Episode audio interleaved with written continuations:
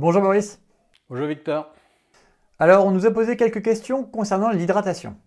Et nous, à côté de cela, on entend aussi pas mal de conseils sur que boire, quelle quantité boire, quand faut-il boire. Alors aujourd'hui, on va essayer d'y voir un petit peu plus clair. Parce que c'est vrai qu'on interagit tous les jours avec notre hydratation. Que ce soit avec la boisson, la respiration, la transpiration, la miction, la digestion, etc. La régulation de l'hydratation de l'organisme implique beaucoup de variables. Mais nous, notre vécu est simplement d'avoir soif ou pas. Mais au final, y a-t-il plus que notre soif dont il faille se soucier? Et c'est ce que tu vas nous expliquer aujourd'hui. T'es ok? Ok. Mais avant, n'oubliez pas de vous abonner à notre chaîne YouTube et de nous laisser un j'aime si vous appréciez la vidéo. Alors Boris, qu'est-ce qu'on entend par s'hydrater? Alors chez Sequoia Santé, euh, s'hydrater, c'est euh, consommer, euh, boire de l'eau, éventuellement café, thé, tisane, avec plus ou moins d'électrolytes, c'est-à-dire en fait des minéraux, notamment du sel, hein, du sodium par exemple. Et en revanche, ça ne concerne pas les sodas, les jus, jus de fruits, le lait, la bière ou d'autres boissons alcoolisées comme le vin par exemple. En clair, S'hydrater, ça correspond à ce qu'on va accepter dans le cas d'un jeûne hydrique, c'est-à-dire en gros euh, de l'eau sous une forme euh, infusée en quelque sorte ou pas, avec plus ou moins de sel, et sans sucre et sans alcool. À quoi sert l'eau dans le corps? Alors ça c'est une euh, vaste question, pas sûr d'ailleurs qu'on connaisse tout, tout à ce sujet. Je pense qu'il y a des découvertes encore à venir. En gros, on va distinguer normalement l'eau dans les cellules, donc on va dire un peu dans les organes en quelque sorte, et puis l'eau en dehors des cellules, comme euh, l'eau du sang par exemple. En ce qui concerne l'eau à l'intérieur des cellules, et on va dire à l'intérieur des organes, eh bien, en fait, elle permet des échanges euh, de molécules, euh, de sels minéraux, de tout un tas de choses, des transports, bref, on est dans, des aspects biochimiques et moléculaires qui sont assez complexes, ça ne sert à rien de détailler tout ça. Ça ne permet pas forcément de mieux comprendre d'ailleurs. Mais on peut euh, plutôt retenir que cette euh, hydratation euh, des cellules et des organes permet leur bon fonctionnement, bien sûr, elle participe à leur bon fonctionnement. C'est le cas par exemple pour le cerveau, qui est l'un des organes qui contient le plus d'eau. C'est le cas aussi pour les muscles, dont le cœur, qui en ont besoin pour pouvoir se contracter correctement. C'est le cas du rein aussi, pour lui permettre euh, d'éliminer un certain nombre de déchets solubles dans l'eau et donc pour lesquels il a besoin au moins d'une petite quantité d'eau pour pouvoir les, évacuer dans les urines. En dehors de cet aspect euh, à l'intérieur des cellules ou à l'intérieur des organes, il y a aussi l'eau que l'on trouve dans le sang. Et, alors là, le sang, alors en général, mais ça peut être très variable, on dit qu'il est composé d'à peu près 90% d'eau, ça peut être davantage. Euh, et donc ce sang, eh bien, comme il est composé en grande partie d'eau, bah, si on augmente ou si on diminue euh, la quantité d'eau qui le compose, on va le concentrer, le diluer, et ça va jouer sur la pression artérielle. Hein. Vous imaginez un tuyau, vous mettez plus ou moins de volume d'eau dedans, eh bien, euh, ça, va, modifier sa pression. Hein. Je rappelle la tension aussi des fois. Donc l'eau dans le sang permet de maintenir idéalement une bonne pression artérielle. Et on peut citer un rôle assez différent qui est le rôle dans la transpiration. Euh, en effet, on fabrique de la chaleur, on en élimine, hein, c'est ce qu'on appelle la thermorégulation. Et eh bien cette thermorégulation, surtout lorsqu'on a chaud, eh bien, il faut qu'on diminue notre, notre température corporelle. Et pour ça, il y a différentes méthodes que l'on utilise, dont une qui est très très efficace, assez typique d'ailleurs d'Homo sapiens, hein, on ne la trouve pas si souvent chez les mammifères, c'est la transpiration. Et donc on va éliminer de l'eau bon, et du sel aussi, ça a des implications, on pourra en reparler, via euh, cette transpiration. Alors il faut noter qu'on ne peut pas véritablement stocker l'eau. Hein. On n'a pas de, vraies réserves en eau euh, dédiées dans le corps, hein, comme on aurait des réserves en graisse par exemple. Euh, ça n'existe pas. Et donc euh, pour nos besoins, on va avoir recours à l'hydratation régulièrement dans notre vie. Et d'ailleurs, les gens qui ne s'hydratent pas du tout, qui feraient un jeûne sec, alors c'est à la mode depuis quelques temps à nouveau, eh ben, il faut rappeler qu'au bout de quelques jours, parfois quelques semaines, c'est mortel contrairement au jeûne hydrique où on va s'hydrater. Hein. Est-ce que tu peux nous expliquer ce qu'est une déshydratation? Eh bien, la déshydratation, c'est en quelque sorte la diminution de l'eau, alors que ce soit dans nos cellules, nos organes, ou que ce soit en dehors de nos cellules et nos organes, et notamment euh, dans le sang. Et d'ailleurs, pour différencier ces deux types de déshydratation, qui sont assez différentes parce qu'elles font intervenir des sels minéraux, dont le sodium, le potassium, bref, en médecine, on va différencier la déshydratation intracellulaire, donc celle des cellules et des organes, de la déshydratation ou de l'hyperhydratation, hein, ça marche aussi, euh, extracellulaire, c'est-à-dire donc on a parlé du sang par exemple. Mais ça, c'est des, concepts qui sont assez compliqués, qui ne sont pas indispensables pour comprendre des choses de base, qui sont, à mon avis, essentielles. Et donc, on ne va pas s'apesantir sur ces aspects euh, intra-extracellulaires. Le but étant de donner des conseils pratiques hein, pour des non-médecins, évidemment. Est-ce que tu peux nous expliquer un petit peu comment notre organisme gère son hydratation? Pour faire simple, on va dire qu'il y a les entrées, les sorties et puis euh, l'adaptation. Les entrées, eh bien, euh, c'est géré par la sensation de soif. Donc lorsque j'ai soif, comme c'est une sensation qui est volontairement désagréable, je vais m'hydrater pour la faire céder. Et donc ça, c'est les entrées. Et puis il y a les sorties. Les sorties, donc c'est le fait d'uriner, donc euh, le rein qui permet euh, de préparer de l'urine qui est stockée dans la vessie. Puis au bout d'un moment, j'ai un besoin d'uriner. Voilà. Donc entrée, sortie, le rein pour les sorties, la soif pour les entrées. Et puis ça, ça va s'adapter à la situation parce que bah, il peut faire euh, très chaud dehors. Euh, enfin, il y a différentes situations. Je peux faire un effort physique, euh, avoir une température corporelle qui augmente. Bref, je vais traverser des situations normales qui vont me demander plus ou moins d'eau pour transpirer, par exemple. Et donc, eh bien évidemment, le corps va s'adapter en diminuant les, sorties, en augmentant les entrées, par, par exemple, pour pouvoir compenser. Et par exemple, dans quelles circonstances peut-on être déshydraté? Bah, comme, on vient de le dire, quelque chose de, fréquent, en fait, c'est suite à un effort physique. Hein, donc, euh, pour gérer ma température, parce qu'effectivement, l'effort fait nettement augmenter la température, au-delà d'une certaine augmentation, c'est embêtant. Donc, il faut pouvoir la dissiper pour poursuivre l'effort. Et donc, à ce moment-là, euh, je vais euh, transpirer, par exemple. Il y a d'autres situations où je vais essayer d'évacuer de la température ou qui font transpirer. Hein. ça peut être le cas d'une fièvre aussi. C'est le cas également lorsqu'il euh, y a de fortes chaleurs euh, à l'intérieur ou à l'extérieur, donc pour, toujours pour euh, diminuer cette température. Hein. donc on est toujours dans de la thermorégulation hein, finalement là. Et c'est d'autant plus vrai qu'il fait par exemple très sec à l'extérieur, parce que l'air que l'on inspire, il faut qu'il ait un certain pourcentage d'humidité, sans quoi les échanges se font mal. Donc on va avoir besoin de, dépenser beaucoup plus d'eau dans les voies respiratoires. Hein. On, le sait quand on va marcher par exemple en hiver, parce que euh, très vite, on a une sensation un peu de soif, euh, une vague sensation d'assèchement hein, des voies respiratoires. En dehors de ces situations, il y a aussi des cas un peu plus particuliers, par exemple certaines personnes âgées qui euh, ressentiraient moins la soif, et c'est vrai qu'avec l'âge, on ressent un peu moins la soif, en général, alors c'est variable d'une personne à l'autre, et donc qui peuvent se retrouver déshydratés puisque le, signal pour augmenter les entrées bah, est pris en défaut. Euh, il y a aussi euh, parfois le non-accès à l'eau. Hein. Quelqu'un qui ne pourrait pas se mouvoir euh, suite à un handicap physique, eh bien, peut ne pas pouvoir aller subvenir à ses besoins en eau, et ça, ça peut être un problème. A l'inverse, ça peut être une, production trop importante d'urine. Hein. donc cette fois-ci, c'est la case sortie. Et ça, ça peut se voir dans certaines maladies rénales, ça peut se voir dans des diabètes, un diabète notamment décompensé. Ça peut se voir aussi en cas de consommation d'alcool, notamment aigu, hein, tout ce qui a un effet diurétique, euh, osmotique par exemple. Et puis, euh, il faut signaler les diminutions de l'absorption, parce que c'est bien beau de boire, mais si j'ai des diarrhées ou si je vomis, euh, à ce moment-là, je, je, ne vais pas pouvoir absorber cette eau, bien évidemment. Et pire, encore, il y a souvent une, perte d'eau supplémentaire, sans entrer dans les détails. Et ce phénomène de déshydratation par diarrhée ou par vomissement, ça peut être très très important, hein, euh, très sérieux en tout cas chez l'enfant, surtout s'il est jeune, et chez la personne âgée. Voilà, donc ça c'est des choses potentiellement à surveiller, c'est une source de déshydratation. Est-ce que tu peux nous dire un petit peu ce qu'il se passe quand on a une déshydratation? Alors, on peut reprendre euh, les trois niveaux de tout à l'heure, les, organes, le sang, la transpiration, hein, ça peut être une façon de voir. Euh, au niveau de la déshydratation, du coup, des cellules et des, organes, bah, ils ne fonctionnent pas bien. On a dit que la bonne hydratation des cellules et des organes était euh, indispensable pour qu'ils fonctionnent avec des échanges, etc. Bon, donc, ces organes, pour citer ceux de tout à l'heure, pour le cerveau, eh bien, ça peut entraîner une confusion. Hein. C'est une source très classique de confusion aiguë, par exemple chez la personne âgée. Au niveau du rein, bah, le rein peut ne plus avoir assez de volume pour éliminer les, déchets, les toxines. Donc du coup, euh, là, on aboutit à ce qu'on appelle une insuffisance rénale aiguë.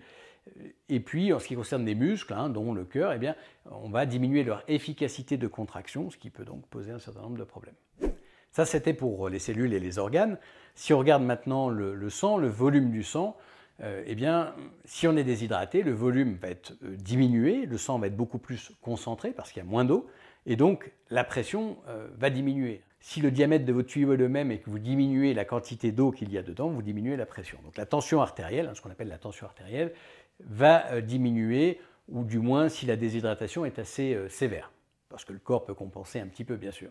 C'est vrai que dans un premier temps, le cœur va se mettre à tachycarder, la fréquence cardiaque va s'accélérer pour compenser euh, la diminution euh, de ce volume. Bon, il y a des mécanismes de compensation, mais au-delà d'une certaine déshydratation, ces mécanismes ne suffisent plus. On dit qu'ils sont dépassés, et c'est là qu'une hypotension artérielle peut survenir, mais une hypotension artérielle potentiellement sévère. On parle à ce moment-là euh, de choc ou de collapsus, et donc en fait, cela traduit que les organes ne sont plus perfusés, parce qu'en fait la pression, hein, ça n'échappe à personne, ça permet d'apporter euh, le sang aux organes. Si j'ai plus assez de pression pour perfuser mes organes, eh bien évidemment, mes organes n'auront plus d'oxygène, ils n'auront plus euh, de glucose, ils n'auront plus de, corps cétonique, et donc ils ne vont plus fonctionner. En ce qui concerne la régulation de la température par la transpiration, ben, si je suis déshydraté, je ne vais pas arriver à transpirer suffisamment, puisque euh, j'ai déjà plus assez de, volume d'eau, et donc j'aurai une mauvaise régulation euh, de, ma température, donc avec une augmentation de ma température corporelle. C'est bien connu chez certains sportifs, par exemple, chez les militaires, qui ont des, ce qu'on appelle des hyperthermies malignes, hein, c'est-à-dire que lorsque mes capacités d'adaptation sont dépassées, je vais avoir une température qui augmente au-delà d'une certaine valeur, avec un risque vital même à ce moment-là. Mais ça peut être aussi un problème en cas de fièvre, hein, puisque j'ai besoin à ce moment-là aussi de diminuer ma température corporelle.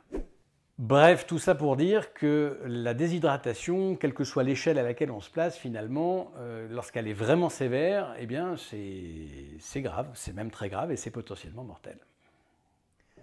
Dans quelles circonstances peut-on être trop hydraté? Alors trop hydraté, c'est une situation qui est plus rare, qui est assez rare en soi. Hein. c'est des cas hum, un peu particuliers.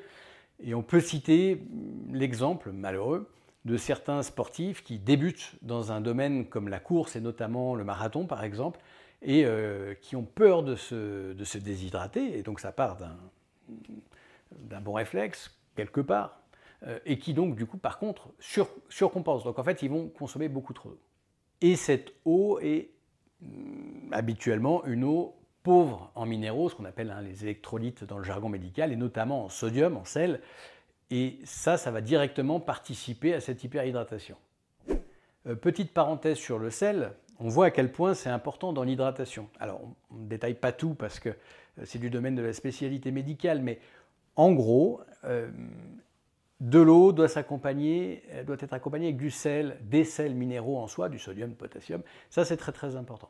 Et donc on avait fait un podcast hein, sur le sel en disant vous devriez manger plus de sel. Et donc je vous renvoie sur ce podcast si vous ne l'avez pas encore visionné. Hein, je vous encourage à le voir parce que justement le sel est un sujet qui est devenu presque tabou pour des raisons euh, parfois un peu obscures.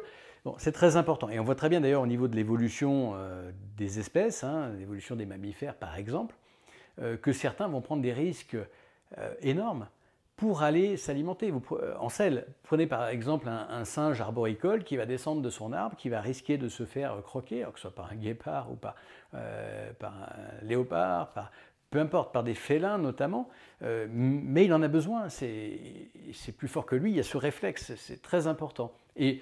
Pour les, chèvres, les vaches euh, sauvages, qui vont parfois s'aventurer dans des, bords de falaises euh, pour aller lécher des pierres, euh, des pierres à sel, des pierres, des pierres ou à fleurs, des minéraux, hein, des gisements aussi. Et donc, ça, c'est très, très remarquable dans, dans la nature. Bref, je ferme cette parenthèse. Donc, hyperhydratation, lorsque l'on boit trop d'eau par rapport aux capacités euh, du rein à les, éliminer, donc notamment s'il y a un problème rénal, et trop d'eau tout court, si elle est, notamment si elle n'est pas correctement euh, euh, salée. Là, on va avoir des conséquences de cette hyperhydratation. Cela veut dire que, en pratique, si j'ai une insuffisance rénale terminale, que mon rein n'est plus capable de filtrer, effectivement, si je bois euh, je vais facilement euh, dépasser euh, les capacités de, filtration du rein, comme on dit, c'est-à-dire la capacité à faire de l'urine. Et donc là, j'ai une hyperhydratation, que l'eau soit salée ou pas, ça, ne change rien. Et deuxièmement, donc, c'est des hydratations tellement importantes qu'elles dépassent les capacités du rein d'un rein normal. Alors ça se voit dans une situation psychiatrique particulière qu'on appelle la potomanie, où les gens peuvent boire 7 litres, 8 litres, 10 litres d'eau par jour. Et c'est d'autant plus vrai quand cela concerne des eaux faiblement minéralisées. Et c'est pour cette raison qu'il ne faut jamais boire de l'eau déminéralisée. Vous savez, on en utilise par exemple, c'est de l'eau distillée en général. Hein. On l'utilise pour euh, des fers à repasser si on habite dans une zone calcaire. Bon, bref, euh, c'est une eau qu'on peut utiliser pour des raisons euh, d'activité de tous les jours. Attention à ne jamais la boire. Et donc, on a vu, c'est aussi le cas chez le sportif, d'autant que le sportif, de par la transpiration, élimine de l'eau, mais il élimine aussi pas mal de sel dans la sueur. Donc, chez lui, les apports en sel sont encore plus importants. Est-ce que tu peux nous donner quelques exemples de ce qu'il peut se passer si on est hyperhydraté? Alors, pour reprendre nos, deux compartiments, nos deux échelles au niveau des cellules, des organes, euh, ben, de la même façon que lorsqu'il y a une déshydratation, il y a globalement une perturbation du fonctionnement. Donc les organes ne vont plus fonctionner correctement. Et au niveau neurologique, puisqu'on parlait du cerveau euh, tout à l'heure, eh bien alors là c'est même, même assez, assez grave. Hein. Euh, il y a un œdème, un œdème cérébral, et lorsqu'on va corriger ce problème d'hydratation après, eh bien, si on le corrige trop rapidement, euh, il y a des, séquelles possibles au niveau neurologique, avec des destructions de certaines cellules nerveuses, euh, et donc avec des risques euh, de, tétraplégie, donc pour le côté moteur, des, troubles de la sensibilité, des risques de coma, même au stade de l'œdème et de, convulsions aussi lorsqu'il y a un œdème cérébral. Bref, c'est des choses assez sérieuses qui peuvent mener jusqu'à la mort, évidemment. Hein. Au niveau du sang, euh, eh bien là cette fois-ci il y a une augmentation du volume sanguin. Donc même si le corps essaye de s'adapter, euh, au-delà d'une certaine adaptation, eh bien, il y a une augmentation de la pression artérielle. Et donc en augmentant notre tension, comme on dit, eh bien euh, si j'ai un anévrisme menaçant quelque part de la horte abdominale, cérébrale, il peut lors de ce pic d'hypertension, bah, il peut se rompre. Hein. je peux avoir une rupture d'anévrisme, ça c'est potentiellement très grave. Et puis il y a des situations, alors là c'est des situations qui ne sont pas normales à proprement parler. Hein. Euh, si j'ai un saignement, notamment euh, un AVC hémorragique, eh ben, ça va majorer euh, le saignement. Bon, voilà. Mais là, c'est dans des situations déjà un peu particulières. Alors, puisqu'on nous a sollicité plusieurs fois, justement, chez les sportifs, peut-être qu'on peut faire une petite parenthèse. On peut parler du coureur, alors par exemple du, marathonien, mais il n'y a pas que le marathon, hein, mais on va dire sur des distances quand même suffisamment longues et difficiles, hein, environ 40 km pour un marathonien.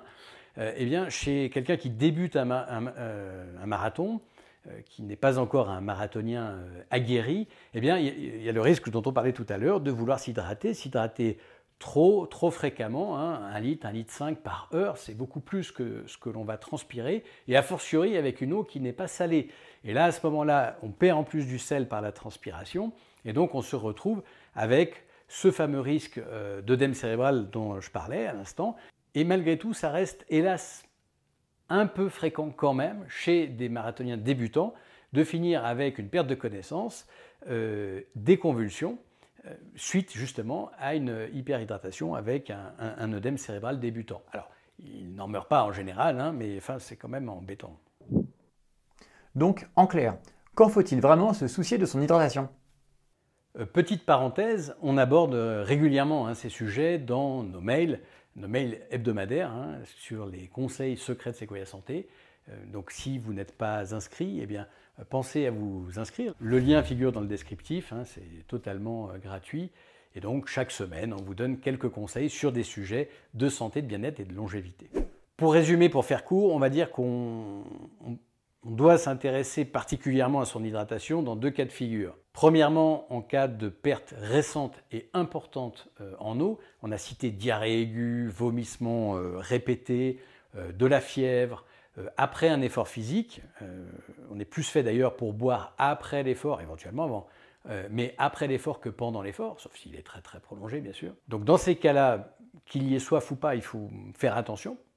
Et puis le deuxième cas de figure, c'est en cas d'altération de la sensation de soif. Ça, c'est très important parce que euh, si je ne ressens plus la soif, eh je ne vais plus pouvoir moduler euh, mes apports d'eau, les entrées. Et donc, euh, c'est sûr qu'à un moment donné, ça va se transformer en déshydratation et avec les conséquences dont on a parlé. Et ça, donc, c'est d'autant plus vrai. Alors, parfois chez le jeune enfant et surtout chez la personne âgée. Bon, merci pour toutes ces réponses. Donc, je vais essayer de récapituler un petit peu. En dehors de la personne très âgée, en matière d'hydratation, la soif est juge de paix. Ce qui veut dire que si l'on a soif, il faut boire, et si l'on n'a pas soif, il ne faut pas boire. Ça paraît assez simple, et selon nous, il n'y a pas matière à compliquer les choses. Se forcer à boire des litres d'eau par jour alors qu'on n'a pas soif est une bêtise, que le rein compensera en produisant plein d'urine très diluée. Donc on se sera forcé à faire un truc qui ne sert à rien. À part faire vendre des packs d'eau par les fabricants d'eau minérale bien sûr. Eau minérale qui pourrait d'ailleurs être vendue comme eau minceur pour ne citer aucune marque. Ce qui n'est qu'un mensonge de plus. Sapiens n'a pas besoin de boire en permanence. Il peut supporter l'effort sans s'hydrater dans une certaine mesure. Mais évidemment, pour des efforts longs ou par temps chaud et sec, il faudra penser à s'hydrater pendant l'effort et en fonction de la soif. Il faut également, bien entendu, penser aux électrolytes lorsque l'on veut prévoir une boisson pour s'hydrater. Cela veut dire de l'eau minérale par exemple à laquelle on peut ajouter une pincée de sel. Cela évitera au rein de trop travailler et permettra à l'organisme de mieux adapter son volume liquidien. Et surtout, on évite les boissons sucrées. Merci beaucoup pour votre attention. Merci Victor. Rendez-vous sur notre site sequoiasanté.com Jetez un œil à nos formations et à la semaine prochaine pour un prochain podcast. A très bientôt et surtout prenez soin de vous.